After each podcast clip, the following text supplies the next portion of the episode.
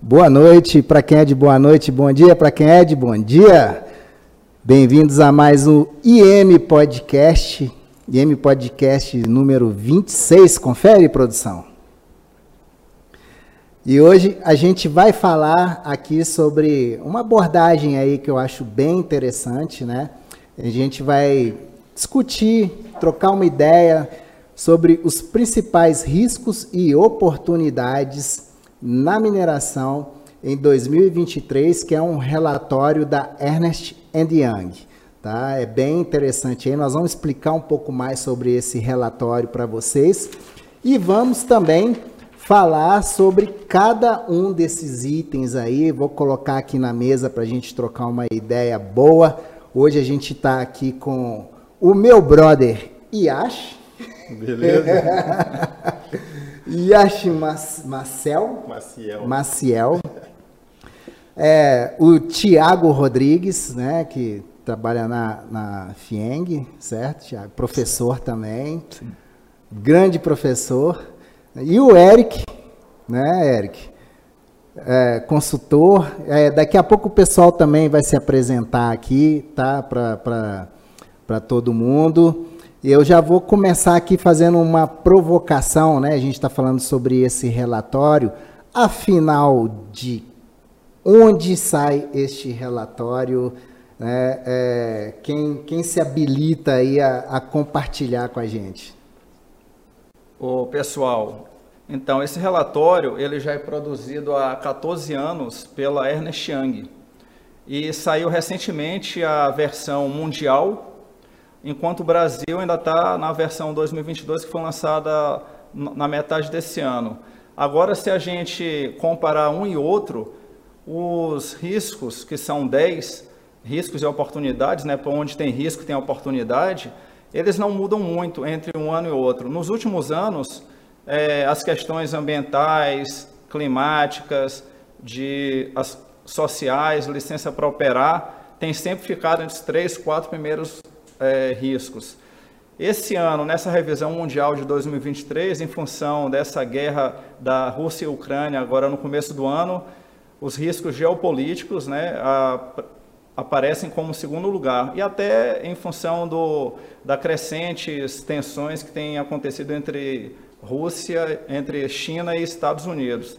Então é um risco importante, né, que na versão mundial de 2022 e na brasileira estava entre quarto e quinto lugar e agora está entre segunda posição. E aí, Thiago?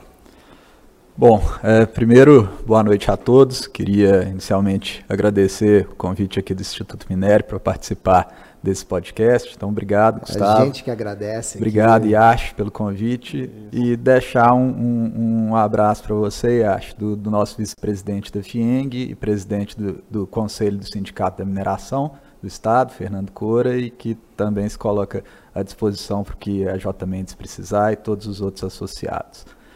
É, Cora, um grande abraço para ele também. Mando sim, obrigado. Bom, Gustavo, é, é, é um, um, relatório muito interessante que nos dá uma perspectiva é, de como pensar o ano de 2023. Né? É, na minha área de meio ambiente, se a gente pensar, tem ali quatro, é, os quatro primeiros riscos, três são ligados à área ambiental, né? a área que, que eu acabo atuando, que são é, ESG, licença para operar e mudança do clima. Por óbvio, as duas outras acabam por estar inseridas dentro do, do conceito geral sim, de, sim. de, de ESG. E quando a gente começa a abrir as preocupações dentro do, do, da sigla ESG, né, da governança socioambiental, ou o que a gente pode talvez chamar de um, um rebranding do desenvolvimento sustentável ou da sustentabilidade, repaginado, né? né? É, repaginado é, e tal. É como gente... é, teve uma pessoa aqui no podcast que falou, definiu de uma forma que eu achei bem criativa. É um museu de novidades. É, mais ou menos é. isso mesmo. A ISG é um museu de novidades. Eu né? acho que o Thiago deve concordar que a, a, governança que foi talvez o input, né, do, do que social e a parte ambiental clássica de se pensar natureza mesmo assim, já sempre foi discutida no conceito de sustentabilidade, mas a governança ela era um pouco meio que deixada de lado assim, né? É, ela é. acaba sendo inserida dentro da sigla e do nome, a gente acaba perdendo dentro do conceito, não é perdendo dentro do conceito de sustentabilidade, passando para SG o, o pilar econômico, mas o pilar econômico ele está 100%, a meu ver, inserido dentro do pilar social. Né? Você, não faz, você não faz política social sem política econômica decente, sem investimento para o Estado. Exato. Então, é, a gente tem essa mudança, digamos, de nome, essa, esse rebranding né, do, do, do, da sustentabilidade, mas que acaba é, sendo basicamente o mesmo conceito. E quando a gente começa a abrir as preocupações dentro desse conceito, é que a gente começa a ver para onde é, as políticas é, sobre meio ambiente estão indo. A gente vê lá dentro do, do relatório a, a, gestão de água como principal componente ali do, da preocupação do, do ESG, Climático, biodiversidade, clima, é. É, desmatamento Agora a governança, né, Yash comentou, ela veio com uma força maior porque para dar é, poder realmente para os conselhos independentes, porque muitas das vezes os conselhos das empresas, os conselhos de administração e que consequentemente escolhiam os presidentes, diretores, tinham muita influência política. Então, a USG veio com essa viés de trazer independência na escolha do conselho, que, consequentemente, vai é, escolher uma gestão que vai pensar no melhor para a empresa. Lógico, focando nessa questão ambiental e social que já está em voga há muito tempo, né, e que vocês estão comentando aí. Esse Museu de Novidades eu lembrei do Murilo Ganda, aquele palestrante, né, professor de criatividade, que ele usa um termo interessante, combinatividade. Que ninguém cria, assim, ninguém cria nada de novo. Pega coisas já existentes e combina, é. né? Então não é criatividade, é combinatividade. E o SG acabou juntando, acho que essas três peças, né, num único ser que eu acho que foi muito bem pensado para não deixar nada solto, já é. que estava só meio ambiental e social. E acho que a governança é importante também. É, e como virou um parâmetro de indexação de mercado, né, cobrado ah. em bolsa, uhum. então existe aí também o viés de que os grandes acionistas estavam cada vez mais preocupados com o que está acontecendo nessas grandes corporações, né? E na cadeia que também a, a, a, né, acaba vendendo insumo para elas, né? Uhum. A Vale, por exemplo, compra né, de, de, outras menores e por aí vai, né? Outras empresas grandes, não só a Vale, compra de outras menores.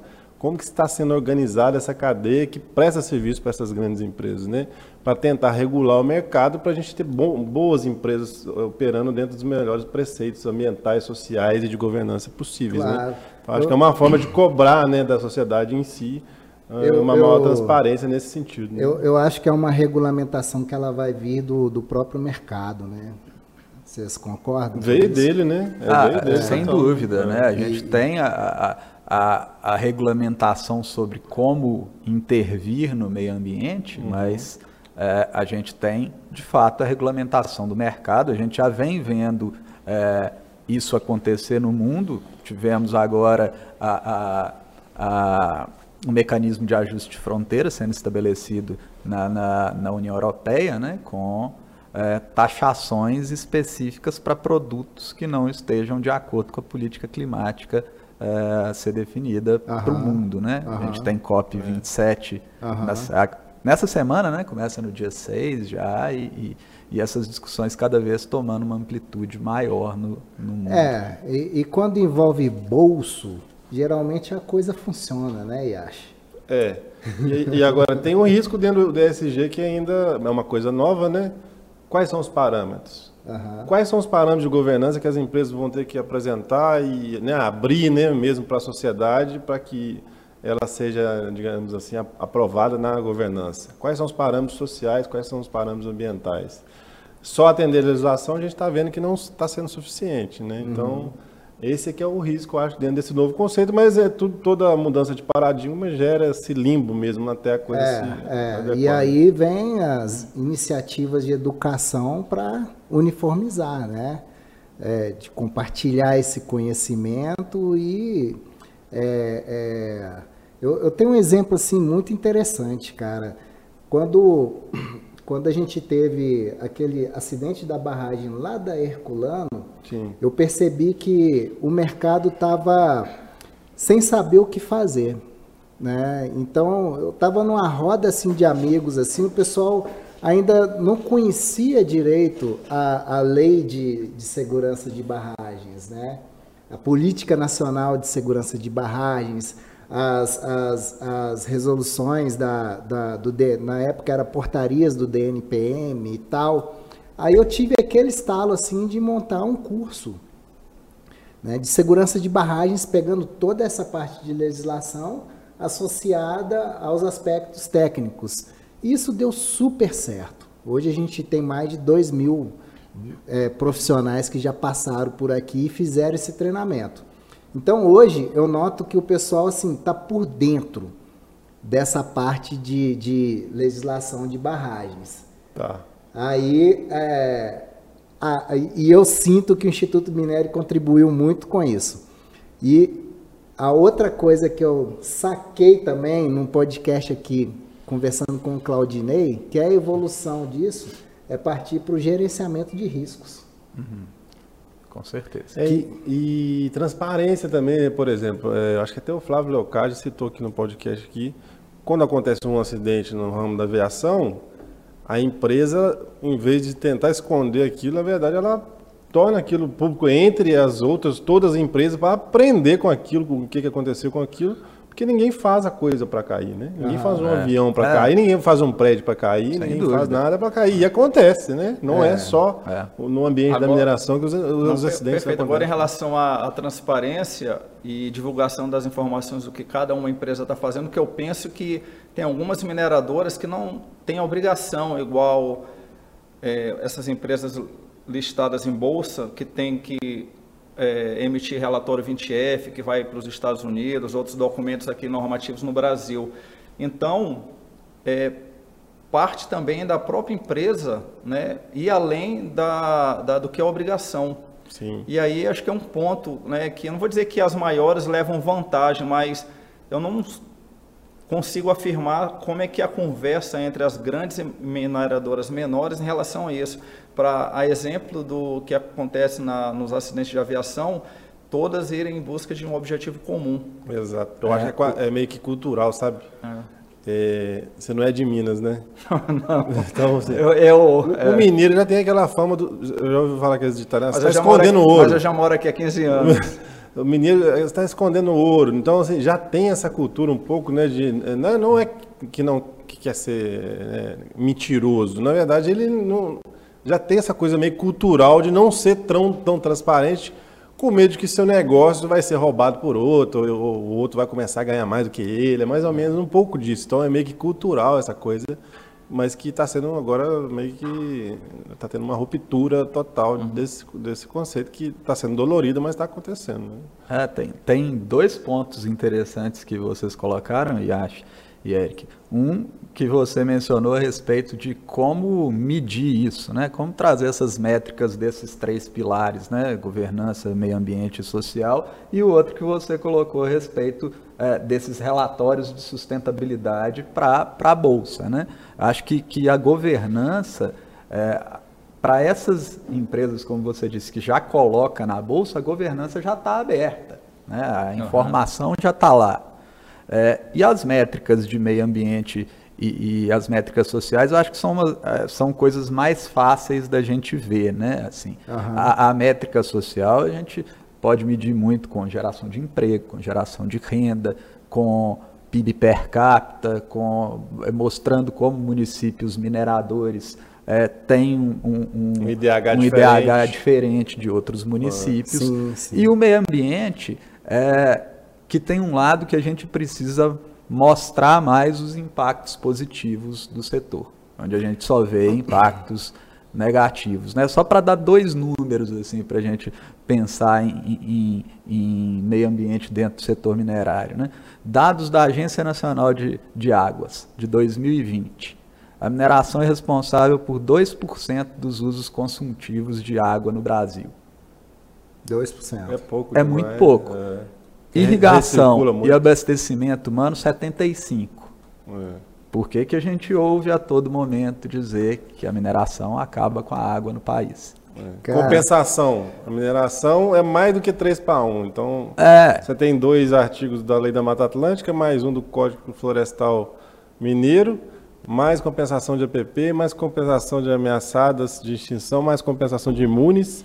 E agora ainda tem a compensação lá daquele decreto novo que obriga os empreendimentos de significativo impacto ambiental a atualizar os planos Compensação do- diretores Do, Estatuto das Cidades. Exatamente, que deveria ser papel do Estado fazer planejamento urbano, mas eles acabam tentando embutir tudo no licenciamento. Inclusive, é outro item, não sei se nós já vamos pular para ele já já, está, existe um projeto de lei, provavelmente você deve saber muito mais do que eu, na Assembleia Legislativa, querendo embutir já a questão do neu- neutralização de carbono dentro do licenciamento. Sim. Então, as empresas vão ser obrigadas a apresentar eh, a sua geração e as medidas para neutralizar o carbono dentro do licenciamento ambiental. Ó, olha só, eu, deixa eu aproveitar aqui. é, vou cham, convidar o pessoal que está assistindo a gente, né, para participar aqui com a gente. E eu vou fazer uma provocação aqui para quem está assistindo e responder aqui no chat. Se vocês sabem qual é a indústria que proporcionalmente tem o maior consumo de água. Qual o setor da indústria? Qual é a indústria? Qual é a, a produção ali que, que mais consome água na produção? Depois eu Só agro, depois né? eu falo. O agro, né? Não, ainda não. É, é, faz parte do agro, mas tem um produto em si que é o produto que mais consome água. Carne? Carne? Não, Ah, não. É cerveja, não é? não. deixa o 70 pessoal, deixa, trabalhei na Brahma. Deixa o pessoal aqui Ah, vamos ver que responder, que depois a gente eu, eu falo aqui o que, que é. Né? Mas eu, eu gostaria de agradecer aqui a todos que estão assistindo a gente e fazer um pedido para vocês deixarem um like aí e compartilharem essa transmissão, tá, gente? É, manda aí para os grupos, manda aí para a equipe, chama o pessoal para trocar essa ideia aqui com a gente.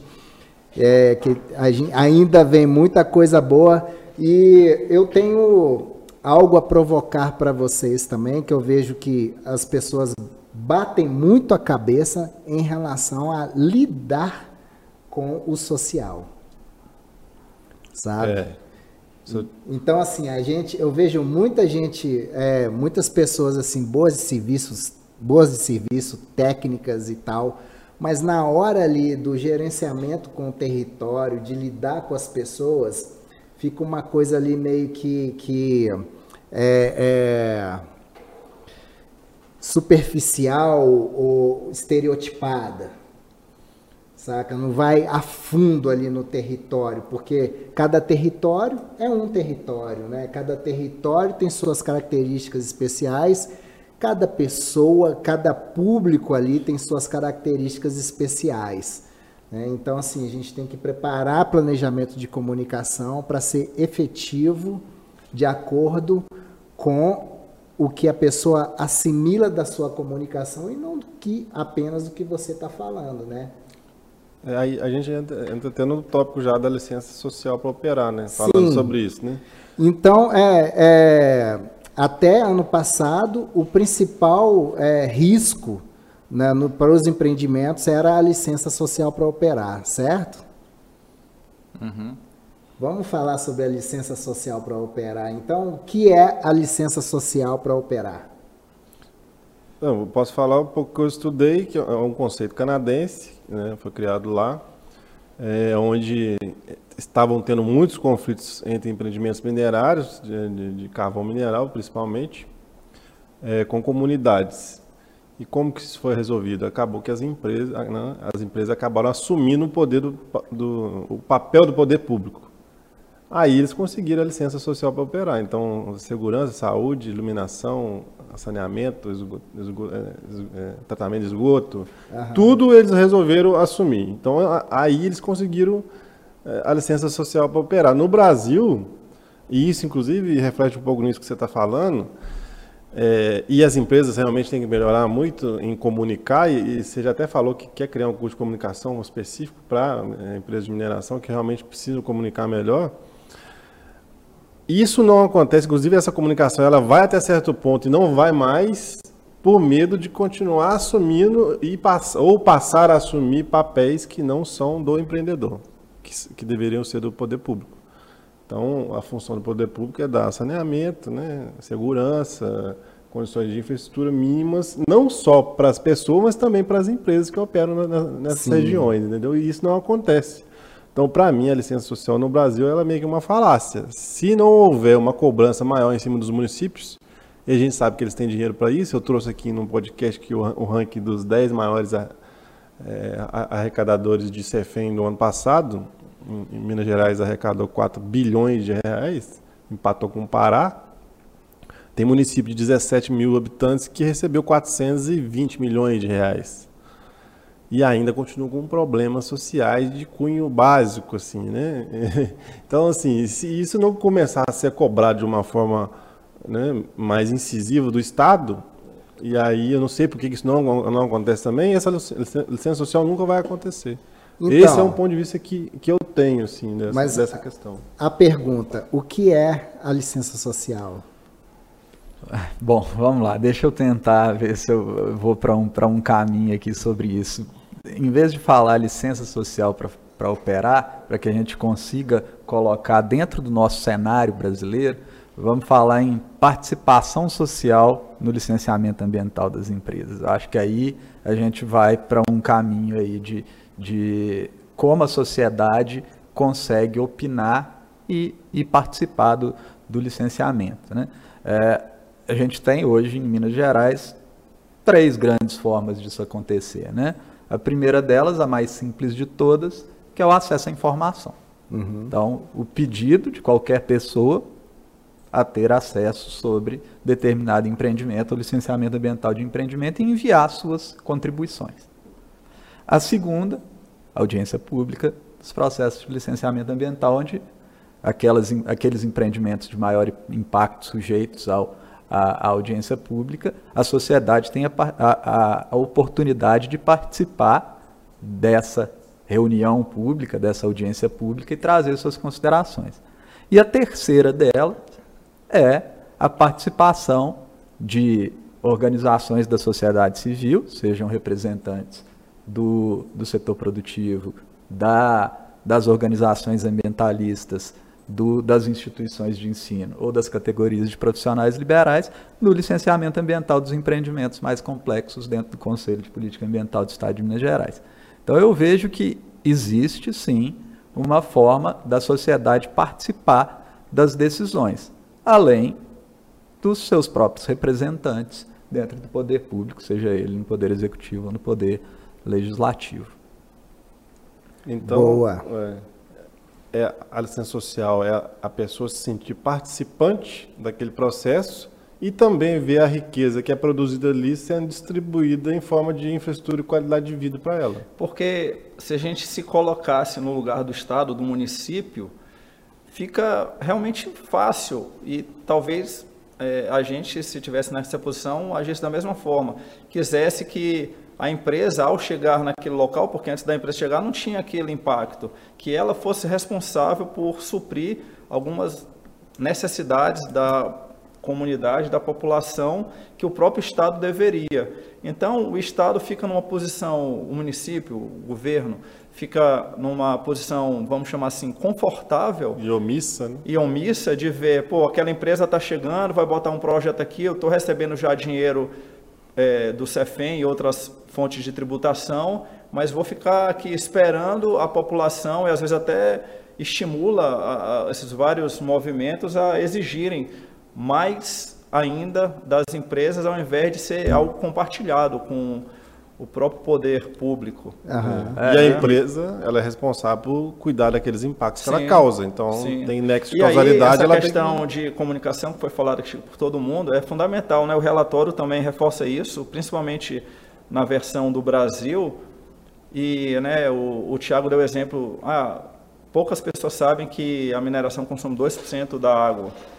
É, uhum. Mas até outra informação, eu não vou falar em números percentuais, mas o, a quantidade de hectares que a agropecuária é, usa em relação à mineração, eu não lembro se é a proporção 3, o triplo ou, ou 6 vezes mais, mas é no mínimo triplo. Então, na cabeça da população em comum, esse, acha que a mineração é, afeta muito mais o meio ambiente, destrói muito mais quando a agropecuária, que é um, algo necessário para a gente e gera muito menos riqueza, é, destrói mais o meio ambiente. Né? Então, tem que ter essa comunicação assertiva das empresas com os benefícios, para a população principalmente. É. Esse é um ponto interessante que você colocou, Eric. É, vocês sabem dizer quanto que a mineração ocupa do território do quadrilátero ferrífero? Se a gente, o quadrilátero ferrífero é o local da, da, a, da, mineração no estado de Minas Gerais. É porcentagem. sabe eu qual já, o percentual? Já viu o Dutra falando esse... Não. Ah, deve ser. 2,95% do quadrilátero ferrífero. Nada, né? 23 mil hectares. É, só, é... De, só de RPPN do setor minerário. E, e servidão ambiental de uma única empresa de mineração no quadrilátero ferrífero tem 46. Só de RPPN e servidão ambiental, a mineração preserva o dobro da área que ela ocupa dentro do quadrilátero ferrífero. E lembrando que o quadrilátero ferrífero, onde a gente ouve muita gente dizer que está destruído pela mineração, quase 70% dele hoje é preservado. É, é, então, assim, é. isso não sou eu que estou falando, isso é um artigo da Universidade Federal de Viçosa. Uhum. Então, Por que, que aqui tem muito essa visão? Isso eu já apresentei aqui também. O problema entre a gente e os outros, digamos assim, né, lugares onde acontece a mineração, especificamente o minério de ferro, que é onde ela é um pouco mais extensiva, assim, do ponto de vista de área, né? Aqui tem muita gente em volta. Então as pessoas é. veem mais a mineração e do ponto de vista visual ela é, ela é bem é agressiva. Impactante, Exato. É impactante. Agora lá no Pará está do lado da floresta amazônica. Na é. Austrália está no meio do deserto. Então não tem aquela pressão social. E como os empreendimentos estão crescendo, eles estão chegando mais próximos mas, pessoas. Mas né? é, é, eu sempre digo aqui, repito, né, é, o, do, o que um, um, grande amigo meu fala, o Vicente Lobo, que é um cara assim fantástico, ele que fez a, a toda a política de, dessa é, desse programa de incentivo à mineração, uhum. o, o, último, né? Ele fez o Vicente, o Zé Luiz Amarante e a Maria José. É, ele sempre diz que a, a mineração é uníssona, ela só sabe conversar com ela mesma.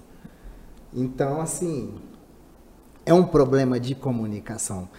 O Playmobil, você deixa aí para gente preparado o vídeo que a gente tem, o Tudo é Mineração, o clipe que a gente fez. Que depois eu vou dar um exemplo né, de, da linguagem que a mineração pode começar a utilizar para ter mais abrangência na comunicação, para chegar, para furar a bolha, né, para chegar ali onde tem que realmente chegar, que é quem está enxergando de fora esses empreendimentos, porque quem está dentro sabe de, de, da toda a cadeia de valores. E para fechar aqui é, essa minha fala, eu trago também uma citação da, da Clarice, da Clarice da HIP, né? que ela, para mim, ela deu a melhor definição de, de licença social para operar que licença social para operar basicamente é reputação da empresa. É. Então, assim, quando você constrói uma boa reputação, você engaja todos os públicos ali para estarem junto, né? Para levantar o empreendimento e, e, defender o empreendimento, né? É, é, ter relacionamento com o empreendimento. Quando você não tem uma reputação boa, o que acontece é de você trazer certos olhares, né, às vezes até estereotipados, que uma empresa pode ter todos os licenciamentos ambientais, mas se ela causa uma comoção social, como aquela mineradora da Serra do Curral causou, ela tem o seu empreendimento é, é, sofrendo algumas consequências né, de, de alguns aspectos que envolvem também a comunicação. É, olha, é, Gustavo, é, é, interessante essa, essa manifestação dela, só que eu, eu, vejo que a gente precisa olhar algumas outras coisas em também, conjunto também, com isso da, claro. reputação, da reputação. Né? Está muito resumida. Ver, é, não, a gente precisa ver o, o custo Brasil e o, a burocracia enraizada dentro da, da do país. Né? Só para dar um exemplo, já que a gente está falando de licenciamento ambiental. Né? É, segurança jurídica quase zero no país. Né? Então, uhum. Então, assim, tem um, tem um estudo da CNI é, que ela mostra que o Brasil tem mais de 30 mil normas só sobre licenciamento ambiental. E, por óbvio, essas 30 mil normas que uma conflita com a outra. Então você já começa por aí. Você cumpre uma, certamente você acaba descumprindo outra. Segundo ponto, um outro estudo interessante da CNI para mostrar, primeiro, a insegurança jurídica, segundo, o tamanho da burocracia do país. Né? Uhum. A, a CNI fez um levantamento do licenciamento ambiental nos países do G7. Uhum. Dos sete países do G7, eu me lembro aqui de, de seis, né, é, Japão, Canadá, Reino Unido, Itália, Alemanha e França. Desses seis, cinco, o licenciamento ambiental é feito em uma única fase. Só, do, o, só o Reino Unido que é feito em duas. E no Brasil, até hoje, nós estamos discutindo licenciamento trifásico com é, pessoas criticando uma possibilidade de aglutinação de duas fases ou das próprias três fases, como se isso fosse tirar é, é, qualidade na análise do processo de licenciamento é. ambiental dentro de um órgão ambiental. Então, assim, pelo contrário, né? Às vezes é. demora pelo tanto. Somos exato, apaixonados fica defasado, pela burocracia. Tudo fica defasado. não, não, existe licença prévia nos países do G7. É. No Canadá, para você ter uma ideia, não tem nem renovação periódica de licenciamento ambiental. Estou dizendo para a gente não ter aqui não, tá? Sim. Mas eu estou dando um exemplo de outros países que o sujeito, na hora que coloca na ponta do lápis, onde vai ficar mais barato ou mais caro, ele vai olhar o quê? Não, e se a gente pensar, esses países são muito mais rigorosos no caso de punir alguém né, é. do que o Brasil. E aí esse ponto é importante que fica defasado porque a, o licenciamento demora tanto que realmente, às vezes, o, pro, o projeto evolui e, e, muda entre a licença prévia e a licença de implantação, entre a LI e a LO. E aí o, o, o problema que traz, tanto para a empresa quanto para o órgão ambiental, de ter que reavaliar tudo, e para a comunidade que vai deixar de usufruir esses benefícios num tempo mais rápido, é gigante. Então, Tem projeto que deixa de ser viável, né? É. Porque o royalty é volátil, né? Então, é. a partir do momento que abaixa demais, ele já não é mais viável. E tem, uh, uh, igual você falou, né, na Austrália, por exemplo, acho que tem, é, tem uma regra lá que é, o governo estabelece seis meses para os aborígenes, que lá no deserto é um ter território aborígene, né, de indígena, digamos assim. Eles têm seis meses para decidir se eles querem ou não aquele empreendimento lá.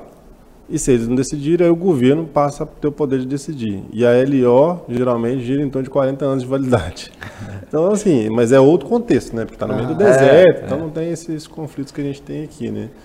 É, isso é, é, interessante, acho. O, o, o Germano, ex-secretário de Meio Ambiente de Minas Gerais, quando ele era secretário, ele publicou um artigo, eu não lembro em qual jornal, tá? Não lembro exatamente, mas esse, esse artigo falava de liberdade econômica e licenciamento ambiental. Ele publicou dizendo que é, nesse ano de 2020, o prazo médio de licenciamento ambiental em Minas Gerais tinha caído para cerca de 9, 10 dias de prazo médio. Primeira reunião do plenário do Copan depois da, da, da divulgação desse artigo foi crítica de por que Minas Gerais estava emitindo licenças tão rápidas em 10 dias, dizendo que uma mineração ia sair com licenciamento ambiental em 10 dias. Aí nós, lá do FIENG, a gente não fica satisfeito quando ouve essas coisas, nós vamos olhar o que está acontecendo, por que está em 10 dias. Pegamos um levantamento dos anos de 18, 19 e 20 e vimos o seguinte, que 89% das licenças emitidas nesse período eram licenças simplificadas, porque se tratavam de empreendimentos de menor impacto e menor porte, o que coincide com a característica da indústria de Minas Gerais, onde 94, 95% da indústria de Minas Gerais é micro e pequena. É. Então é las cadastro, las ras, é, né? Você não vai É. querer fazer um licenciamento complexo para uma micro e pequena empresa. É. E só 11% entrava em licenciamento concomitante, seja em uma, duas ou três fases, é, em uma ou duas fases, ou licenciamento trifásico. Quando você pega uma licença simplificada por modalidade de cadastro para um micro pequeno empreendedor, ela sai com um dia. Então, os 89% puxa a média toda para baixo. Agora, quando você olha o, o, o, a- é, o Portal Nacional de Licenciamento Ambiental, estudo feito em 2018 pela Way Carbon, ou 19, não me lembro exatamente a data, o prazo médio de emissão de uma licença ambiental no Brasil é de quase 210 dias. É. Porque ali ele considera mais empreendimentos de maior impacto também. Então, a gente precisa analisar os números para ver o que de fato acontece. Ele foi muito criticado nessa época a- e a meta dele era ousada e muito interessante. Era las cadastros até 7 dias, las ras 45 dias e empreendimentos de acordo com o decreto lá com a IARIMA, né, com o RCA-PCA 6 meses, com a IARIMA um ano, que é o que o decreto fala, né? Mas esse um ano também não, não- você sabe que não, não acontece, porque a partir do momento que entra, por exemplo, em pedido de informação complementar, esse prazo para, para de contar e aí pode durar aí, em média, 3, 4 anos, que é o que O acontece Gustavo nos empreendimentos o grandes. aí. licenciamento da, da, da Serra do Curral. Aham. Foram sete anos É. para ele sair. É. Sete. O prazo legal é de um. Sete vezes mais o prazo. Mas é, é, é, voltando nesse, nesse, nesse caso lá da Serra do Curral, qualquer dia eu vou até escrever sobre isso. Porque quando começou a ter essa repercussão, eu lembro perfeitamente, eu falei, vai dar merda para a empresa. E aí, cara, é, eu mandei um e-mail para eles falando, né, para melhorar o site, para colocar as licenças numa área dentro do site ali que as pessoas possam entrar e colocar e tal. Porque a gente tem uma agência de, de marketing aqui também, né, de comunicação e marketing, que se chama Mine Marketing, especializada para atender setor de mineração, né? Mandei e tal, me ligaram uma vez e depois entraram mais em contato. Passou pouco tempo, a coisa explodiu. Eu falei, tá aí, não falou comigo, né? Me desprezou. Mas é aquele negócio, não sabe comunicar, não quer comunicar, não fica quer com medo de comunicar comunicar. e tal. Mas enfim, é, quem está assistindo a gente, né? A gente já está aqui há 40 minutos no primeiro item. É, nós já falamos demais. A gente está no primeiro item. Então, assim, é complexo. E está se tornando cada vez mais complexo o tal do ISG. Né? Muita coisa, eu acho que tem muita coisa para a gente decifrar, muita coisa para a gente formalizar né? e construir essa morfologia do ISG e deixar a coisa mais democrática ali. Né? É, mas vamos passar para o segundo?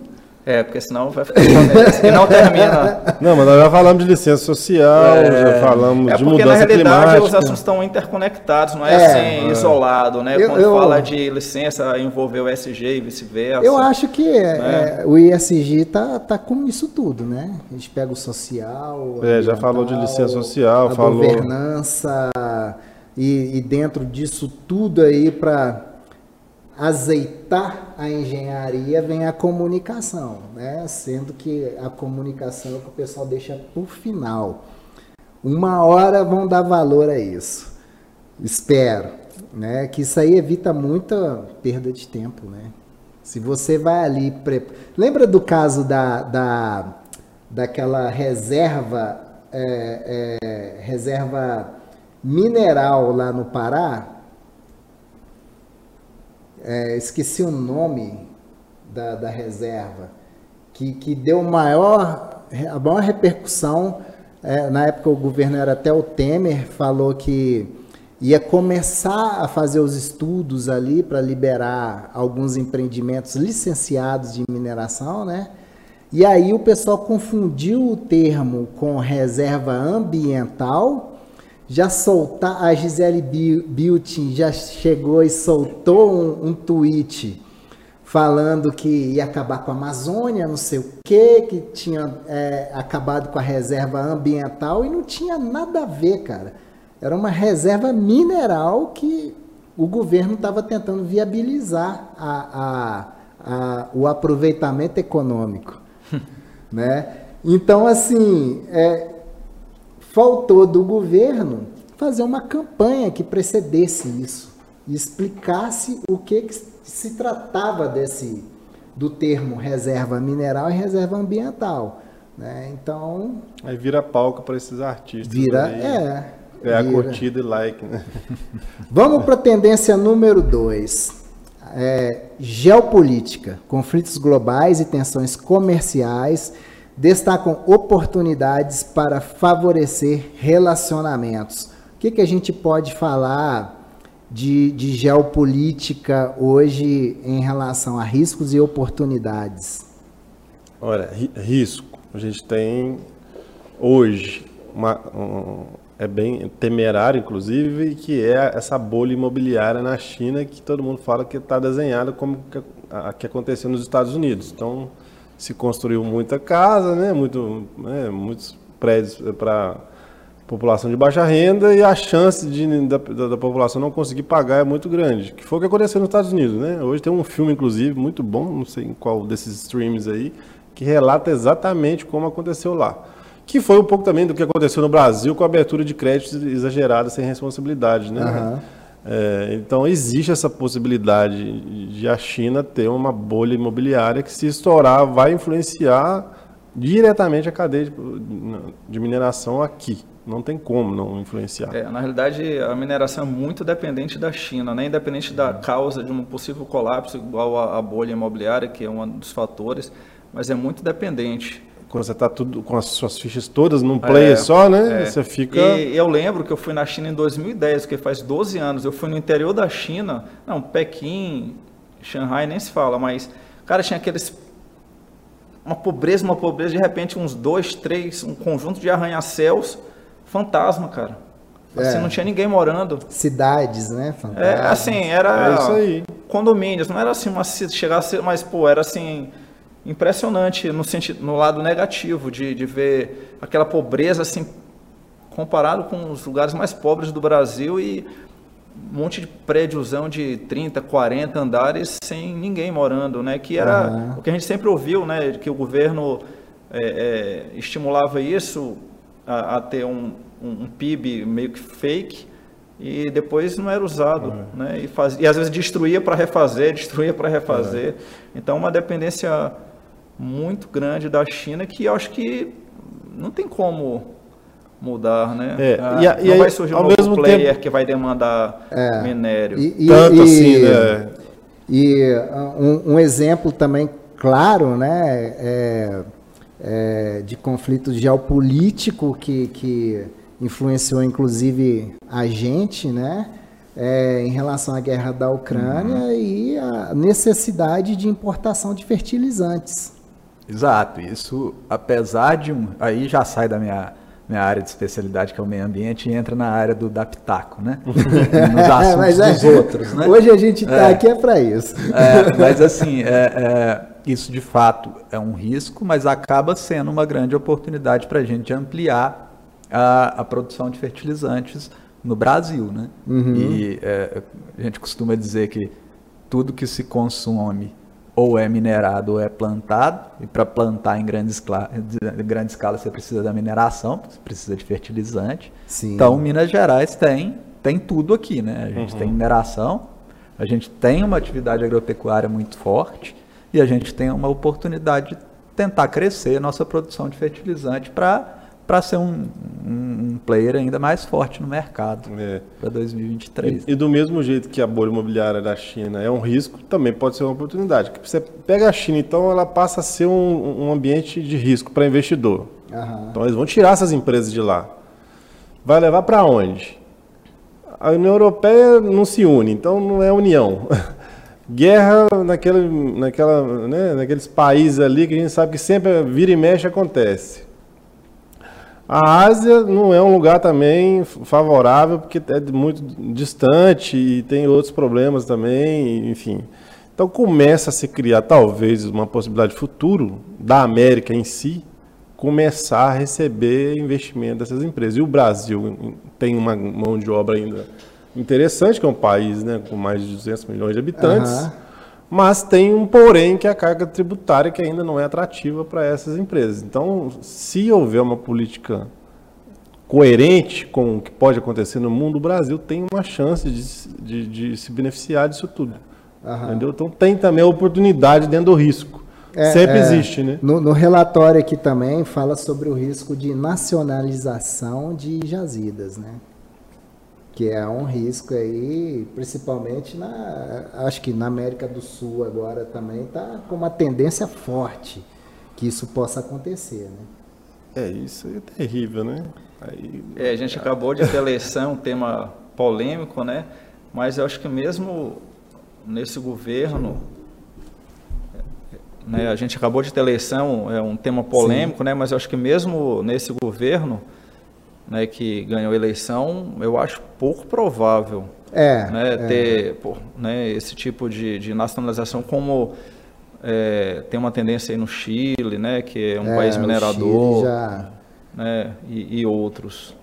É, o, o, Jefferson Mendes aqui me lembrou aqui no chat que é a reserva se chama RENCA, Reserva Nacional de Cobre e Associados. Ah, tá, é isso aí. Não lembrava. É, é a RENCA. É, é isso mesmo. Cara, na época, assim, né?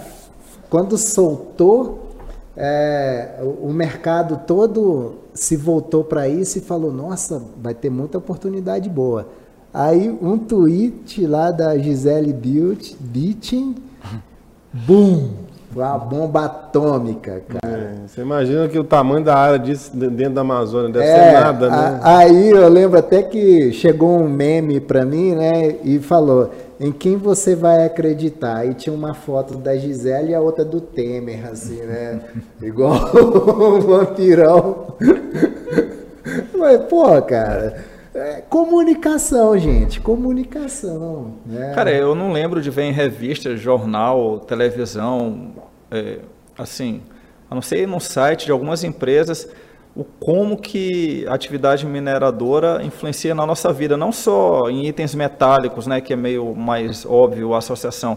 Pô, fertilizante, pô, será que todo mundo sabe que fertilizante é feito com oreto de potássio, a pasta de dente, é, alguns itens da medicina. Não sabe. Não sabe. não é divulgado. Né? Não é divulgado. Assim, a pessoa tem uma noção, ah, carro, avião, geladeira, né, aço de construção, mas eu acho que é só. Né? Essa uhum. questão aí foi falar da água, do tamanho de, de ocupação da área. A população não sabe, de modo geral. E às vezes até quem está dentro também não tem conhecimento tão profundo. Uhum. É, a, a FIENG vem fazendo um trabalho já há um tempo, a área de comunicação da FIENG, é, numa campanha chamada A Indústria Está em Tudo, exatamente para mostrar isso, né? É, onde a, a indústria está e que a população não vê, né? É, no geral. E uma das, das campanhas foi em relação à mineração, para mostrar de fato aonde a mineração está que ela não está somente no, nos produtos, no celular que todo mundo usa, no computador. A gente está aqui falando para não sei quantas mil pessoas aí, não sei quantas pessoas tem, ou vão ver depois, né? Uhum. É, tudo é produto minerário que a gente tem aqui. E aí a, a mineração não está somente nisso, mas está também na preservação do meio ambiente, porque não se faz mineração hoje sem se preservar, sem as compensações que o que o é. Yash citou e tudo mais. Né? Aqui é, é, depende muito do dia, mas geralmente o pessoal assiste ou ouve uh, os nossos podcasts mais no final de semana. Uhum. Então a gente está gravando hoje aqui, vai ficar lá no YouTube, o pessoal vai entrar mais no final de semana. Final de semana, gente, tá no Spotify. Quem ainda não segue o nosso canal lá, por favor, façam esse essa gentileza de compartilhar aí com, com todo mundo, né? E, e todos os podcasts nossos já estão lá no Spotify, tá? Terceira tendência, e essa aqui é polêmica: mudanças climáticas. Caminhos de zero líquido estão definidos. mas alcançar as ambições exigirá uma estratégia realista e equilibrada. Eu acho que isso aqui é, é bem polêmico mesmo, porque é, é, é, uma questão também, eu acho que, não sei se eu posso falar que é cultural ou não, tem gente que não, não aceita o termo mudança climática, né? O que, que vocês avaliam em relação a isso? Ah, Posso? Vai lá, Yash, Vou falar enquanto geógrafo. Vale. Essa questão de mudança climática, ela tem razão de ser quando você pensa em nível local. Quando você pensa em nível global, ela é, é outra balela.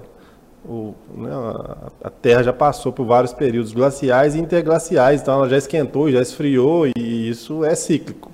Agora, do ponto de vista local, obviamente que a ocupação, né, a impermeabilização do solo, né, as cidades uhum. em si e por aí vai, acabam influenciando sim é, nessa questão.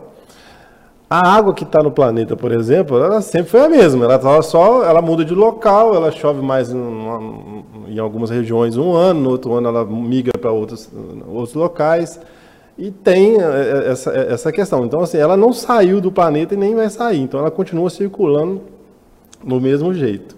Então, é, é, virou meio que um mercado de vender é, é, alguns produtos e fomentar, que eu acho que é uma parte positiva, uma indústria que é o que vai ser o futuro, que é uma, uma, uma indústria de mudança de matriz energética. Porque a gente sabe que o petróleo é finito, né? Uhum. Então não tem como a gente não pensar no futuro numa matriz energética realmente é. renovável, que a gente tem hoje só três desenvolvidos assim, que eu conheço mais, assim, que é a, a hidráulica, que, é que a gente usa inclusive no Brasil muito, a eólica e a solar, né?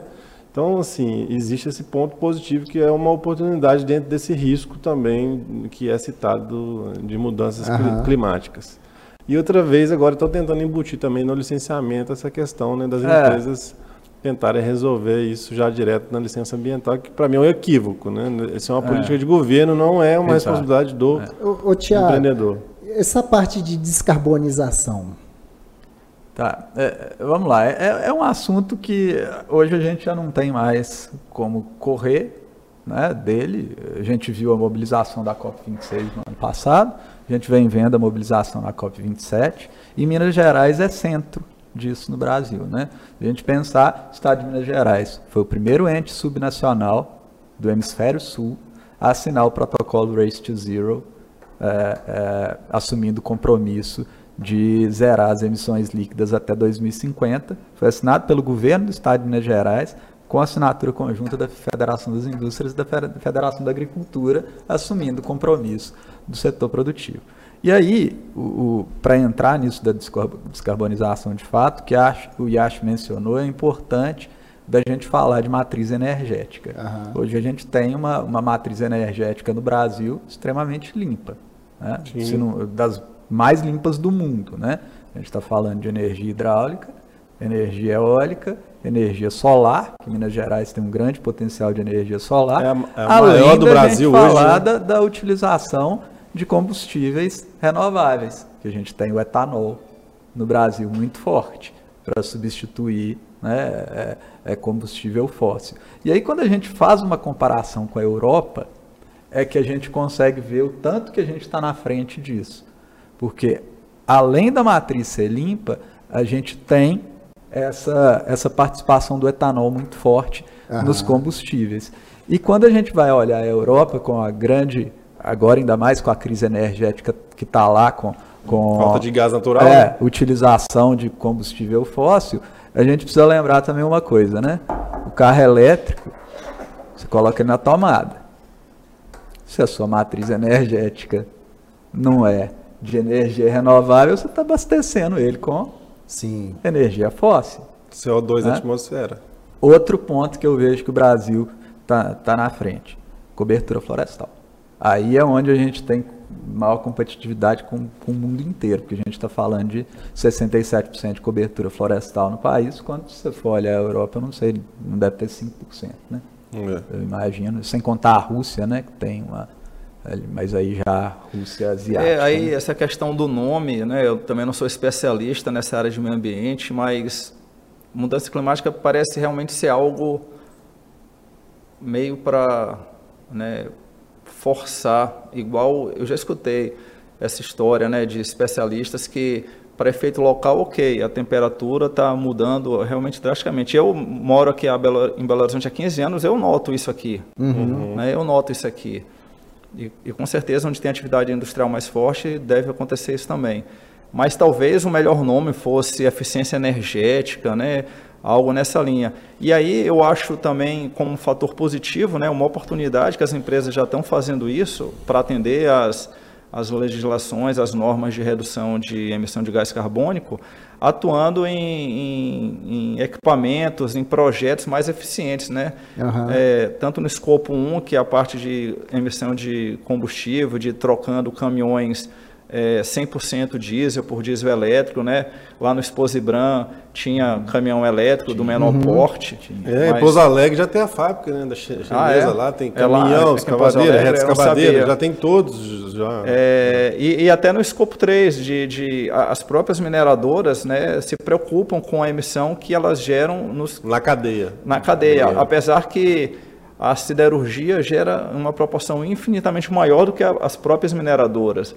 Né? Uhum. Mas mesmo assim as mineradoras se preocupam ao é, trabalhar para gerar um portfólio de, de, produtos de alta qualidade que vão gerar menos emissão de gás, é, de é, é fazer parcerias tanto com os, com os fornecedores quanto com eles, clientes, para descobrir novas tecnologias nesse, né, com esse objetivo. Né? Então, acho que no final das contas, tem muito mais oportunidade do que risco. O risco é que isso exige investimento. E aí pode ser que algumas empresas não consigam dar conta de atender essa legislação e, por algum motivo, né? Uhum. Até em função de uma percepção da sociedade, da comunidade é. onde vive, né? Uhum. E junta tudo a SG com licença é. para operar, é, é, perca a reputação, diminui a reputação. É, é isso né? que então, eu é assim, é complexo, é, um, um, é. o que eu falei em alguma fase da conversa. Um assunto está ligado com o outro. Geopolítica que acho que se distou um pouco, mas os outros, né? Descarbonização, SG, é, isso que eu ia comentar operar, Está tudo interligado. Eu ia comentar que, que apesar dos fatos, apesar da ciência dizer uma coisa, né, a gente tem que lidar também com o que as pessoas percebem sobre isso. Né? Então, assim, tá na mídia o tempo todo, as pessoas falando em mudanças climáticas, né? É, é, é claro, isso que você trouxe aqui, né? Não, tem a mudança regional. Agora, se a gente for analisar é, no mundo globalmente a gente a gente tem os ciclos né e tal e mas como a gente está falando de reputação como a gente está falando de lidar com, com gente né é, as pessoas hoje estão muito apegadas às histórias né às narrativas é. então assim o que eu recomendo é. para as empresas é que saibam como contar essa história, né? como engajar as pessoas a seu favor. Você imagina poder... é, é, uma, é uma engenharia é, subjetiva, é, né? É. é. uma engenharia sensível. Eu queria só levantar um ponto sobre. O Eric colocou uma coisa muito interessante desse risco de de uma determinada empresa não conseguir é, chegar nas emissões zero e tudo mais, né? Ao mesmo tempo que ele é um risco, ele traz uma, uma certa oportunidade, porque primeiro a gente precisa é, assim ver conceitualmente que o, o, o zerar as emissões ele não é zerar a emissão absoluta. Né? A gente não está não tá falando de uma empresa que emite X passar a emitir zero. Uhum. É emissão líquida emissão líquida, você gera oportunidade de mercado, que é aquilo que a gente é, vem falando há muito tempo no Brasil. A bola está com o governo federal e com, com a, o Congresso Nacional de se criar um mercado brasileiro de redução de emissões. Aí você consegue ter oportunidade de mercado daquelas empresas que reduzem além do que do seu zero, né? um plantio de, de, de, uma, né? de, de uma silvicultura, por exemplo, comercializar aqueles seus créditos com uma empresa de um determinado setor que de fato nunca vai conseguir chegar no zero de emissão absoluta, porque aquele produto dela depende de uma emissão uhum. de carbono. E aí traz essa oportunidade. É, eu me lembrei, né, é, era outro contexto, mas na, quando teve o racionamento de energia em 2001, tinha muito isso. Várias empresas não conseguiam é, reduzir o consumo de energia dentro da meta, mas compravam certificados das Sim, empresas que economizavam. Fazer a compensação, né? né? Fazer a compensação. É então, isso mesmo. Vai surgir, né? Tem uma tendência de surgir é. esse mercado e, e das é, empresas que mais investirem nisso. É, é interessante também, né? É, é, na Europa tem alguns criadores de gado que estão sendo impedidos de tocarem os seus negócios por causa da bufa da vaca. Ah, tem é, essas coisas, né? É, tá, tá é, isso, até isso eles estão medindo, né? Mas enfim, a tendência 4 é a famosa LTO, que a gente já discutiu aqui, né? A licença para operar, certo? Faltou alguma coisa aí, gente? Ah, não, essa já foi, né? É, acho que aí a gente já discutiu bem. Eu acho é. que a quinta aqui vai direto para o Eric ali. Produtividade e custos. É, assim, é, é claro, fica bem nítido que né, de, de 2019 para cá, né, tiveram fatores impensáveis, acho que para qualquer vidente, né, que foi o Covid, né, e, e, essa guerra da Ucrânia, mas principalmente o Covid, que fez os custos da, da mineração e das empresas de modo geral subir assustadoramente, porque é, primeiro que muitas empresas tiveram que parar a produção, ou no mínimo reduzir muito. Uhum. Em função disso, vários setores tiveram que parar e, ao retomar, também tiveram que é, repassar alguns custos para compensar de alguma forma essa questão do tempo que ficaram paralisados. Então, é, foi um fato que realmente está refletindo na, nas empresas o próprio aumento da inflação, não só no Brasil, a gente vê os países lá da Europa, né, que está com uma inflação é, aumentando, o Reino Unido, a própria Alemanha, mas aqui no Brasil, né, a, a, o reflexo da, da, da Covid foi grande. E aí também contribuiu muito esse conflito da Rússia e da Ucrânia, que ainda fez que, junto com a Covid, o preço dos insumos, do aço, né, aumentassem muito e refletisse no preço dos projetos. Né? Então, os projetos que já estavam numa ascendência de, de maior valor, com esses fatores né, que a gente não imaginava que fossem acontecer, uhum. fizeram com que isso é, prejudicasse mais ainda o, o C1 que a gente chama, né, o custo desde lá da operação até o embarque, considerando alguns outros fatores. E aí a produtividade é fundamental para otimizar esses custos, porque, né, como o próprio conceito diz, produzir melhor com o que se tem ou produzir mais com o que se tem. E aí as empresas, né, é, que têm uma capacidade maior de, de caixa, conseguem é, sair na frente porque já estavam desenvolvendo projetos na área de P&D e outros tipos de projeto, né, já para combater esse esse aumento de custos que ficou mais forte ainda de 2019, 2020 para cá, né, porque a Covid uhum. foi final de 2019. E né, esse risco ele está entre ele está lá mais entre os 10 riscos, né, mas ele está mais lá para o final da está entre oitavo e nono risco, mas ele, é um risco ele está em quinto é, pois é, então é porque eu guardei na cabeça o de 2022 ele era o nono risco, oitavo ou nono é. risco. Então, é e, mas é justamente por isso, porque já está nesse estudo da, da, Ernest Young, acho que já refletiu melhor o impacto da Covid e já algum reflexo já, já da, da, guerra da Rússia e da Ucrânia. Já teve o upgrade. É, a linha amarela que eles falam de então, equipamentos foi mais de 60% de aumento. É. Imagina um caminhão é. que custava um X, 60% é, a mais. É. Né? E, então, e, e na sequência vem cadeia de suprimentos. É. Que tem. A gente teve uma interrupção né, de cadeia de suprimentos, né, que tem tudo a ver também com o quinto, né?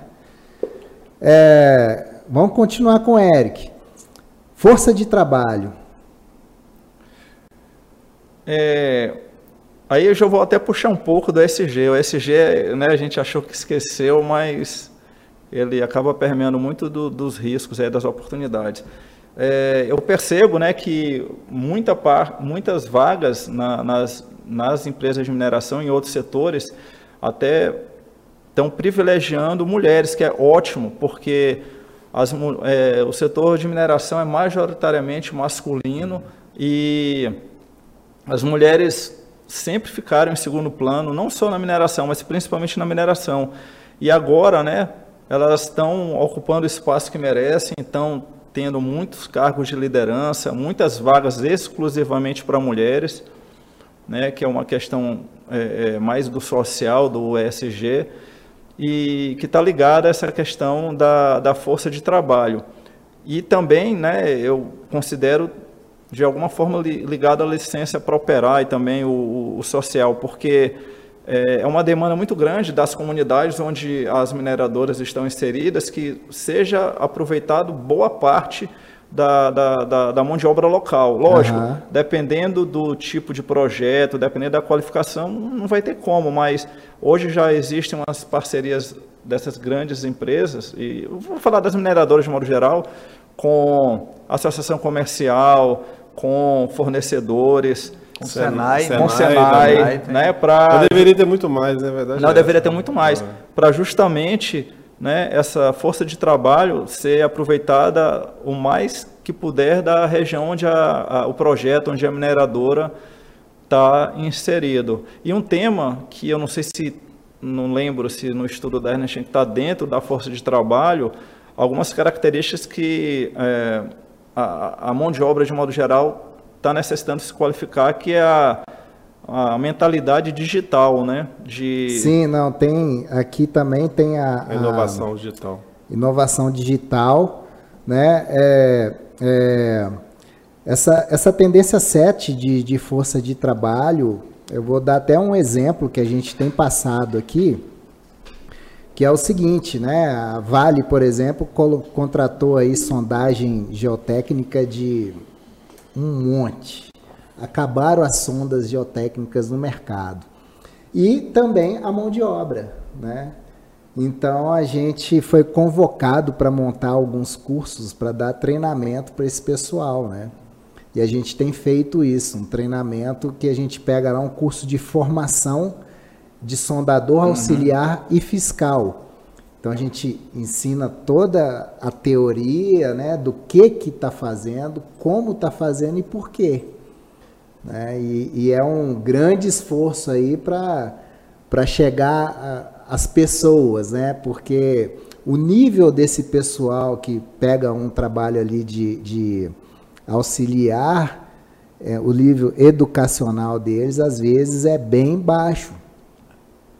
Então, eu acho que, que aí, analisando aqui em relação a risco, né, é prontidão operacional, né, de às vezes estar tá em algum projeto e não ter gente para trabalhar, né? E a oportunidade são as oportunidades que o Instituto Minério abraça, de capacitar essas pessoas para atuarem né, na, na, em seus trabalhos.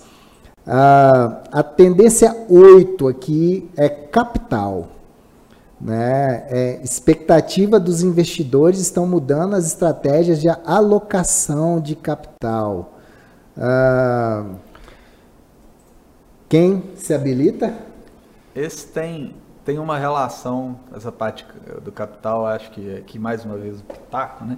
com o que você falou de é, produtividade e custo. Né? Capital vai para onde ele vai ter retorno. Uhum. Né? ninguém põe dinheiro em alguma coisa esperando não voltar um lucro naquilo. E, e aí eu vejo que quando a gente vai olhar capital e custo, é, tem uma variável importante que é tempo. E aí é onde a gente volta lá no licenciamento ambiental quanto tempo o investidor que vai colocar o capital, é, quanto ele vai gastar e qual o tempo que ele vai demorar para começar a ter retorno. Aham. E aí, assim, é, Yash é, é- é empreendedor minerário, né? Ele pode falar melhor do Sou que eu. CLT deles. É, é, mas assim, trabalha diretamente na mineração, diferente de mim, que trabalha numa entidade de classe. Né? É. Mas É. assim, se a gente fizer um cálculo simples do prazo legal para a emissão das licenças, um grande empreendimento minerário, a partir do momento que ele decide investir um ano para fazer o EIA-RIMA, né? E Isso contar É. com muita boa. Assim, eu estou contando o prazo Dependendo legal. da época do ano, você não consegue É. casar chuva e Estou seca. contando o prazo legal, É melhor das hipóteses. Um ano para fazer o EIA-RIMA. Um ano para obter a LP. Com muita boa pra- vontade. É. Então, assim, contando o prazo legal. Tempo para cumprir as condicionantes da LP e botar a LI para entrar. Seis meses para obter a LI. Tempo para cumprir as condicionantes da LI, construir um empreendimento. Protocoliza a LO. Seis meses para avaliar a LO. Só aqui nós estamos falando de cinco, seis anos, se tudo correr bem, se sair no tempo adequado e tudo mais. Então a gente está falando aí de Esse, investimento o, seis anos. Thiago, esse, depois. esse ponto é interessante da, da demora do licenciamento, mas ao mesmo tempo, o pesado, não vou saber a proporção se é 80%, 90% ou até mais, do valor dos investimentos é depois que sai a LI. É, Né? implantação. que é quando começa a implantação. Então, com certeza, é muito demorado até obter LI, mas, na minha opinião, não, assim, para efeito de, de capital, a demora no licenciamento não afeta tanto. Pode afetar no aspecto de que eh, podem surgir outros projetos mais viáveis economicamente, por aquele projeto ali, ó, aquele projeto ali é, nu- é numa região complicada, é numa região de preservação, ali tem uma comunidade que é mais forte, que tem um poder de influência, tem um deputado ali, e, e aí eh, ele perder pela demora do licenciamento antes da implantação entendeu? Antes de sair a LE, mas com certeza é, é um fator que, que é levado em conta, né? Eu, eu e, acho. Eu e acho- aí está interligado né, com produtividade, com a questão de, de geopolítica, de, da, da guerra da Ucrânia, da Rússia, com Covid, que aumentaram os custos, é, É. tudo. É, né? é- Então, é interessante analisar o capital também, né? Porque hoje eu acho que a gente está passando por uma corrida por aproveitamento econômico de terras raras. É. né? Fazer bateria de carro, carro elétrico, né? Então, é, o capital E vai para onde o futuro tá. vai para onde? É, É, isso aí. Os Então, investimentos. É, que é o, o, Eles vão o, se- o artigo traz exatamente isso, entendeu? O capital vai para onde o futuro tá. e daí tá a oportunidade. Se né? o minério de Aí- ferro tá complicado, então não vou investir, investir Ah, é. em minério de ferro mais, vou investir em lítio, vou investir É, em outra e é a, a- É. a oportunidade que se tem hoje no Vale de Jequitinhonha, da Aham. produção de lítio no, no E aí estado. a gente tem que fazer uma meia-culpa também nessa questão do licenciamento. Eu não sei porque ainda o Estado não tem um carinho para olhar para a Suprans, né? Porque ali é o filtro do, do desenvolvimento econômico do Estado, né? Se eles tivessem mais equipe, mais e- capacitação, mais segurança jurídica, mais ciência, mais tudo, a coisa poderia ser analisada e eles teriam mais segurança, né? Bons salários, né? É uma rota- rotatividade absurda, assim. A, os superintendentes do Plano Central, acho que em três anos já mudou umas seis vezes. É, então, assim, é é- é, assim, a gente tem que entender o lado deles também, né? Demora não é porque eles querem que demore, que também não tem estrutura para o volume de processo que eles recebem, né? E o maior problema é esse que você colocou, é segurança jurídica. Quando eu citei aquele, O cara deve ficar morrendo de aquele- medo, né? aquela história de termos 30 mil normas só sobre licenciamento ambiental no Brasil, isso traz insegurança jurídica para a gente, é mas traz né? Para vezes, é. o analista ambiental que está fazendo a análise do seu processo de licenciamento.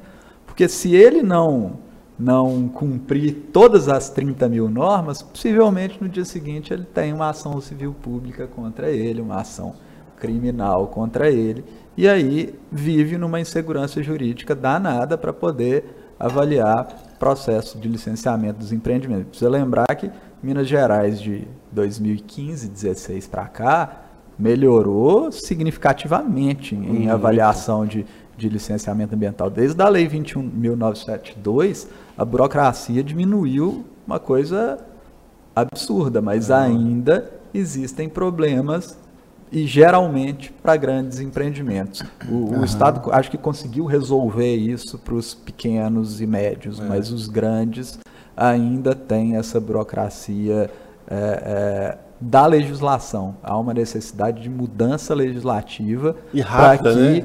o, é. o órgão ambiental tenha capacidade de avaliar com segurança os processos de licenciamento. Então, gente, eu vou fazer um sorteio aqui agora para o pessoal que está ao vivo com a gente. E a gente geralmente a gente faz uma pergunta e quem responder melhor e mais rápido ganha uma bolsa aí de estudos. Hoje a gente vai sortear uma bolsa do curso de fechamento de mina e uso futuro, que vai ser semana que vem. Então, galera que está assistindo aí, eu vou pedir para o Tiago fazer uma pergunta simples para responder aqui bem rápido. Em relação a tudo isso que a gente já debateu até agora, quem responder melhor e mais rápido vai ganhar a bolsa. E aí, vai pensando aí, Thiago. É, 100%. Ô, ô Rafa, faz um favor para mim, coloca o, o curso aí para o pessoal ver, por gentileza. É, fixa aí o curso aí na, na, no topo dos comentários. E vamos lá. Pensou, Tiago? Pensei. Vamos lá. Eu vou, pro, vou puxar a sardinha para o que é, eu estudo há muito tempo e que o Yashi é, falou sobre isso, inclusive foi tema da minha dissertação de mestrado. Né? Qual a proporção? Ele tratou muito de compensação na fala dele. Qual a proporção da compensação é, pela supressão de Mata Atlântica no estado de Minas Gerais? Ah, trem. é, para mim é difícil. Não, mas para quem trabalha na área ambiental é simples, né? É, é. Até porque a gente briga com isso todo é dia. É simples saber a conta, mas é. resolver o problema. Qual a proporção da compensação da, da lei da Mata Atlântica? Ou seja, uhum. para cada hectare suprimido de Mata Atlântica, quantos hectares se precisa compensar no estado de Minas Gerais? Pegou aí, Rafa? Beleza, o Rafa vai fixar a pergunta aí para vocês no topo dos comentários. E a gente continua aqui, né? É, vamos ver aqui onde que a gente parou. Paramos no capital. É, tendência número 9, inovação digital. O investimento em recursos de dados orientará decisões melhores e mais rápidas. Eu, eu fui lá em Exposibran e, e, vi uma questão de inovação muito grande que reflete né, na segurança, na produtividade, nos custos. Um que eu achei bem interessante é, era um, uma espécie de cachorro robô que ele ia é, em locais é, de Remotos. difícil acesso, de difícil acesso para que podia ficar confinados, né? Confinados era a palavra. Espaços confinados. É, espaços confinados para fazer monitoramento. E aí essa toda a comunicação dos dados permitia uma atuação em tempo real é, da, do centro de controle lá no equipamento, tudo evitando acidente, quanto é, evitando perdas de, de produção. Uhum. Então, é, com o desenvolvimento da tecnologia, isso aí tem da, da internet, que possibilita usar em áreas remotas, Sim. os drones, quanto, quantas né, inspeções são feitas via drone, que antes às vezes não era possível. Claro. E, e que está ao alcance de todo mundo, né? não, não é mais aqueles equipamentos é, hiper caros, né? né? Acho que toda empresa, não estou falando de mineração, estou até ampliando, outras empresas conseguem investir em alguns recursos desse para é, inovar na tecnologia e com isso reduzir custos também, melhorar a produtividade. Tem uma tendência que a mineração acho que está mais à frente ainda e que já vai e, cada e, vez melhorar. É, e quais são as barreiras para essa implementação? O que, que vocês acham? Olha, tem uma questão legal, por exemplo, drone. É, eu cheguei até a desenvolver um estudo na época de consultoria junto com a própria Vale. Nós fizemos um, um estudo piloto que seria é, é, iniciar a possibilidade de definir estágio sucessional de vegetação utilizando drone.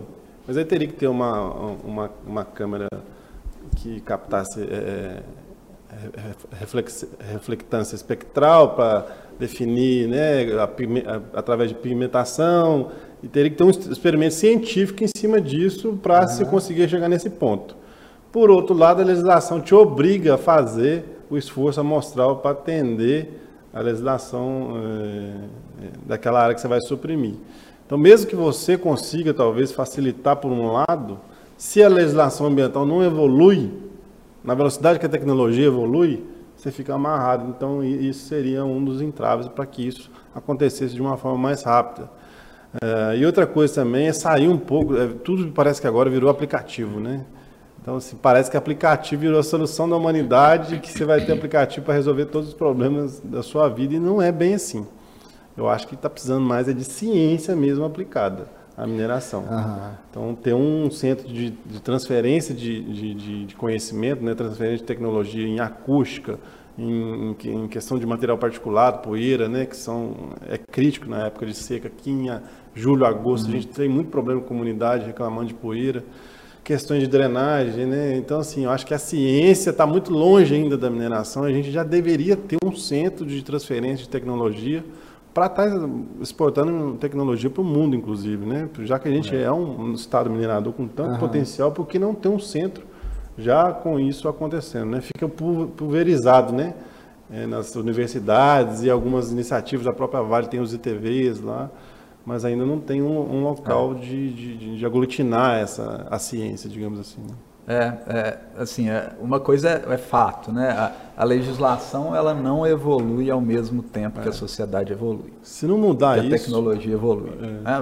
vamos dar exemplo. Código Florestal. 47 anos de 65 de 2012. É muita coisa, né? Lei Geral de Licenciamento Ambiental. Nós não temos até hoje, uhum. desde a Constituição de 88. É, lei Complementar 140, que trata de competências para licenciamento, determinação por artigo da Constituição da República, em 1988, foi sair em 2011. Então, assim, a, a nossa legislação não evolui de acordo com a evolução da sociedade, de acordo com a evolução de, de tecnologia. Né? Esse é um, é um, é um problema. Né? Não, não, a, o que você mencionou sobre a supressão de vegetação, né? Pelo simples fato de a gente ter tecnologia que talvez pudesse suprir isso, a legislação não permite. É. E não é, é, isso não tiraria o emprego daquela pessoa que faz hoje o trabalho. Na, na verdade, é. ela poderia migrar para essa parte isso. mais especializada e não estar tá exposta ao risco. Né? Mas eu, eu acho que, que teria que ter ações mais integradas.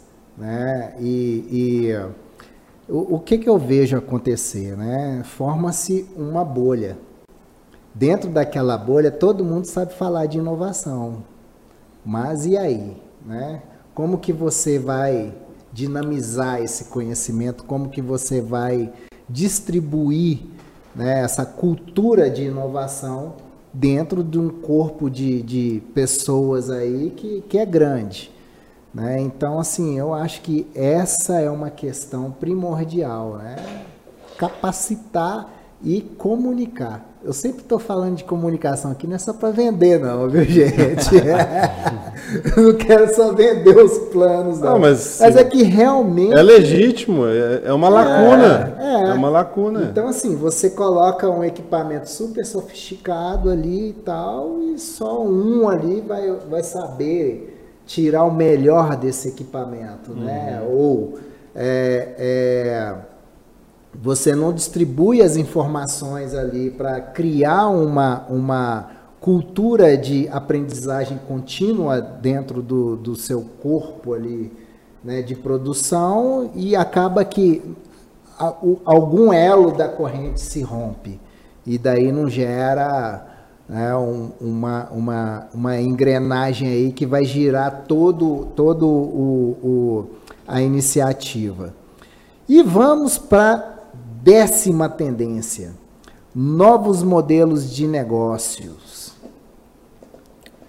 Isso aí está ligado também a, a ESG, né, a questão da economia circular, né, de é, compartilhar valor, né, porque hoje as mineradoras, de modo geral, né, têm seu, suas receitas com os produtos que vendem, mas já tem uma tendência forte de é, através de aproveitamento de alguns subprodutos da mineração, né, de é, fomentar atividades econômicas inerentes a, a, ao redor da mineração e de propiciar um, um acho que não vou dizer evitar dependência, mas eu digo de, de gerar renda mesmo para a população onde aquela mineração está tá inserida, né? Então, é, e tem outras formas lá, eu, eu, lembro que o relatório fala, né, além dessas de envolver a comunidade, mas de fazer parcerias, né, as JVs, com outras empresas também que podem agregar para outras comunidades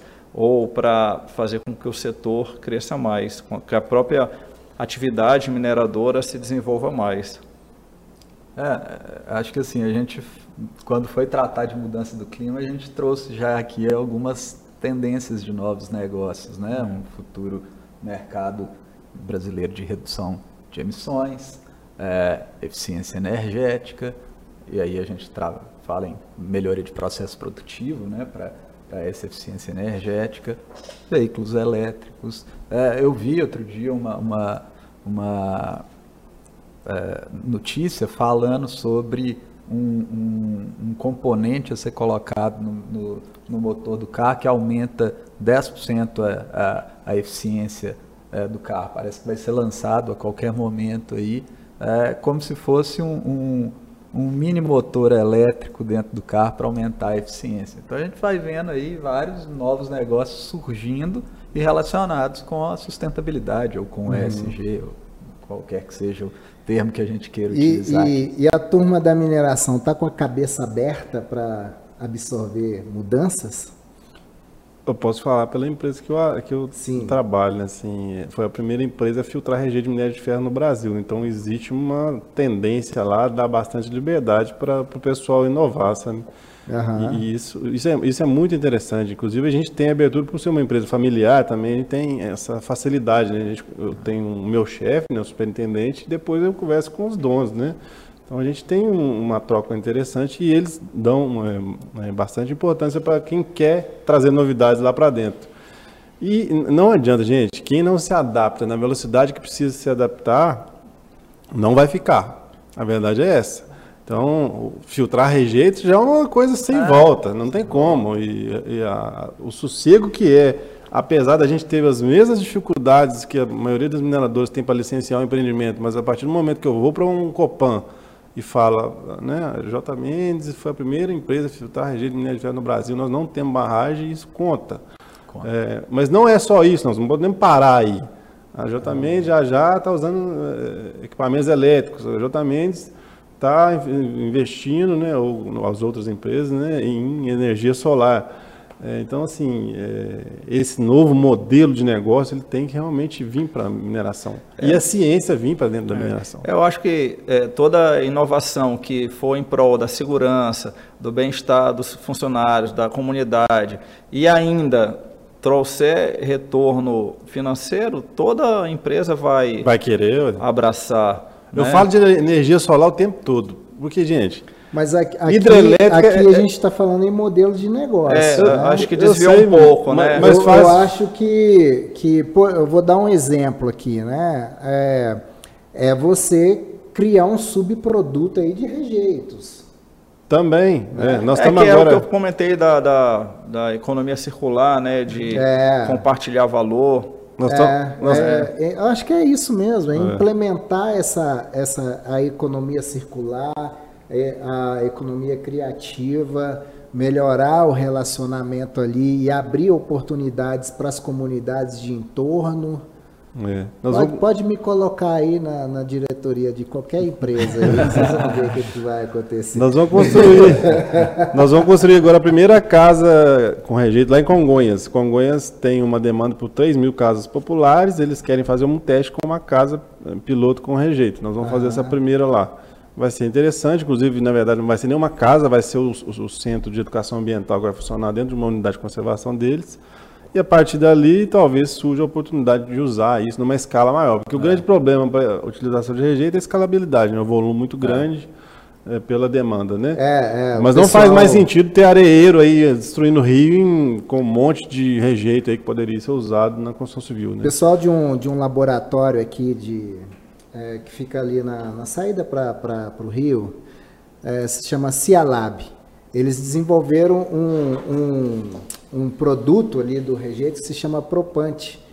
É uma, é são umas bolinhas assim que você tem que injetar em poço de petróleo. Então, assim, é, pelo que eu percebi, é, é uma das boas alternativas em relação a aproveitar aquele volume né, de rejeitos ali e fazer essa transformação e injeta lá no poço de petróleo, o negócio fica lá, né? Então, tem, tem essa pesquisa, eu vou até convidar esse pessoal para vir aqui falar sobre isso aí em um, uma, numa próxima oportunidade, né? Porque é, é um volume gigantesco de, de material e como transformar e fazer um reaproveitamento da maior parte desse material, isso é um grande desafio. Vamos falar aqui sobre a pessoa que respondeu. A gente só duas pessoas responderam aqui, Tiago. A Marília Aparecida falou que duas vezes a área suprimida. E a Larissa Marques falou que a cada um hectare de supressão, a compensação deve ser de dois hectares. Falaram a mesma As coisa, né? As duas acertaram, é. né? Aí. Então vamos fazer o seguinte, vamos dividir a bolsa para as duas. Pode ser, Rafa? Pode ser aí, produção? 50 ou 100? 50. As duas acertaram aqui, as duas responderam na mesma hora, cada uma ganha uma bolsa de 50%. Larissa e é, Marília. É, vocês poderão aí entrar em contato com a gente através do site. Entra aí na na página que, que a produção colocou aí nos comentários. E manda uma mensagem aqui para a gente amanhã. Você vai falar com a Luciana, falando que ganhou a bolsa aqui no, no podcast, aqui no IM Podcast. Tá legal? Gente, então vamos finalizando por aqui, né? A gente já extrapolou bastante aqui o tempo. Dá vontade de ficar. É bom, né? É, Não, passa rápido, é, né? É, falando, falando. Essa é bom, A gente só dobrou a meta. Então, é isso. Eu gostaria de agradecê-los imensamente, né? Vamos fazer vários cortes aqui agora desse podcast para quando a pessoa estiver fazendo aquela pesquisa ali na, na no Google, aí aparece gente, os nossos vídeos lá para o pessoal ter uma base aí das ideias malucas que a gente tem aqui nesse. Os parpites. Dos nossos pitacos, né, Tiago? É, é. Mas aqui são pitacos com, com um excelente embasamento, né? É só aprofundar um pouco a pesquisa aí, é, aí. a pista tá aí, né? É só tá seguir a pista, né? É. Eric, muito obrigado. Eu que agradeço aí, Gustavo, a oportunidade. Primeira vez que eu participo aqui com vocês, ter conhecido o Thiago, o Yash, foi bem. Essa noite, começar segunda-feira assim foi muito bom. É isso aí, vamos. A noite, é, começar a semana assim foi muito bom. Vamos fazer mais, né? A gente está com turma aberta aí do MBA em Direito da Mineração Ambiental e ISG. Aí eu sou aluno, né? Eu me matriculei, como dizem lá em Caeté, né? O cavalo passou arriado na sua frente, monta nele monta. e vai embora. então eu me matriculei, está bem interessante, né? É, inclusive para eu aumentar essa percepção minha da, do valor da comunicação, que muita gente fica perdida. As pessoas ainda não, não fazem ideia de como aplicar, né? A gente fala de SG, a gente fala de engenharia, a gente fala de tantas coisas, mas aí como que você implementa, como que você mede a efetividade hum. dessas ações? Né? Então, está é, é, tá sendo interessante para eu escrever sobre isso também. Tiago, valeu demais. Eu que agradeço é, o convite aqui do Instituto Minério. Prazer dividir a mesa com vocês, conhecer o Eric, que eu ainda não conhecia. Vocês, vocês dois eu já conheço há um bom tempo e colocar a gerência de meio ambiente da FIENG à disposição do Instituto claro. Minério, do, é, dos, cê, dos, nossos associados. Vocês fazem, vocês fazem um excelente trabalho lá. Vocês estão Faz de mesmo. parabéns. Tá? Tiago. É, o Adriel é, também é um fenômeno, Denise, né? E, Todo mundo lá. E, e, eu acho que vocês estão à frente em relação também à parte de comunicação. Quero dar os parabéns à equipe de comunicação de vocês. Sempre está saindo alguma coisa ali mais com, aquela, com uma linguagem mais popular, assim, para chegar às pessoas, né? É, você vê que tem um trato, uma sensibilidade na hora de lidar com isso. Então, dá os parabéns para o pessoal lá também. Quando vocês quiserem fazer alguma atividade aqui com a gente e que a gente te, é, possa contribuir na divulgação, manda para a gente que a gente faz questão de ajudar também. Nós estamos juntos aí nessa luta. Obrigado. Obrigado. Yashi, meu brother, Yashi. Eu, eu, nem preciso despedir, não, já sou é, de casa. Yashi, Yashi é de casa. e Yashi... A Prazerão, Eric Prazerão, o Thiago já conheço, já foi meu professor, inclusive. É isso aí. Eu, eu já assisti aula sua também, né? Já, eu ah, já, já deu aula no de algumas Minere, coisas é, aqui do Minere, é. algumas palestras. Tiago é um excelente professor também, né? É. E tá convidado aí para dar aula no MBA, nossa aí, tá o legal? maior prazer. E nós estamos lançando um MBA agora em inovação tecnológica e empreendedorismo. Vai começar é, em março. A primeira turma tá, tá bem legal também. Estou trazendo isso do mestrado lá da, que eu estou fazendo na UFMG, só estou fazendo uma adaptação para chegar para o povo. Porque você vai entrar para o mestrado é, é, bem complicado, é, né? Então. Uhum. É, vamos... fica só na teoria, né? Só gaveta, né? Isso. Quem vai coordenar é o Vinícius Roman, lá da Neo Venture.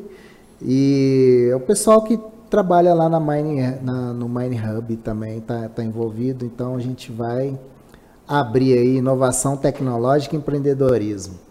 Beleza, gente? Muito obrigado aí a quem ficou com a gente até o final. É, na próxima semana tem mais IM Podcast. Muito obrigado aí por, por tudo. Compartilhem essa iniciativa, retenham o que é bom. Conhecimento compartilhado é conhecimento ampliado. Fiquem com Deus e até mais.